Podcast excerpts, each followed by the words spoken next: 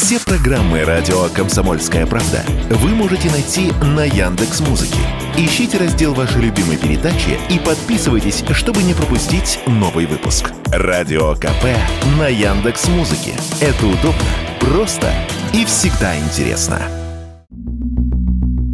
Крупнейшие банки ввели комиссию за переводы денег в другие кредитные организации. Теперь пользователям придется платить за то, чтобы перевести деньги из одного банка в другой. Пополнение счета с карты стороннего банка называется стягиванием. Средняя стоимость операции составляет 1-2%. Зачем банки вводят дополнительную комиссию, в эфире радио «Комсомольская правда» пояснил экономист, автор телеграм-канала «Деньги и писец» Дмитрий Прокофьев.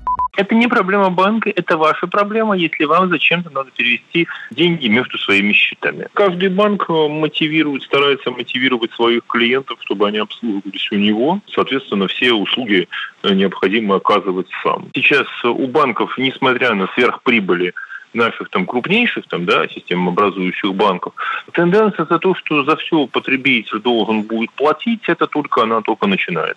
В 25 финансовых организациях есть такая операция, как стягивание. В этом году комиссию ввели еще в трех кредитных организациях – ВТБ, Открытие и Росбанке. ВТБ взимается 1,25% от суммы перевода, минимум 30 рублей. Возможность перевести деньги бесплатно осталась. Это система СБП, отметил экономист Дмитрий Прокофьев.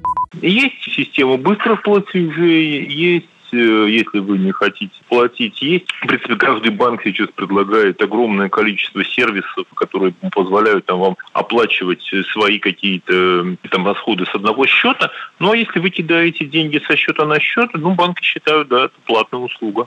Эксперт напомнил, что все операции в СБП до 100 тысяч рублей в месяц бесплатные. Все, что свыше, придется переводить с комиссией, либо снимать в банкомате и перекладывать на счет в другом банке.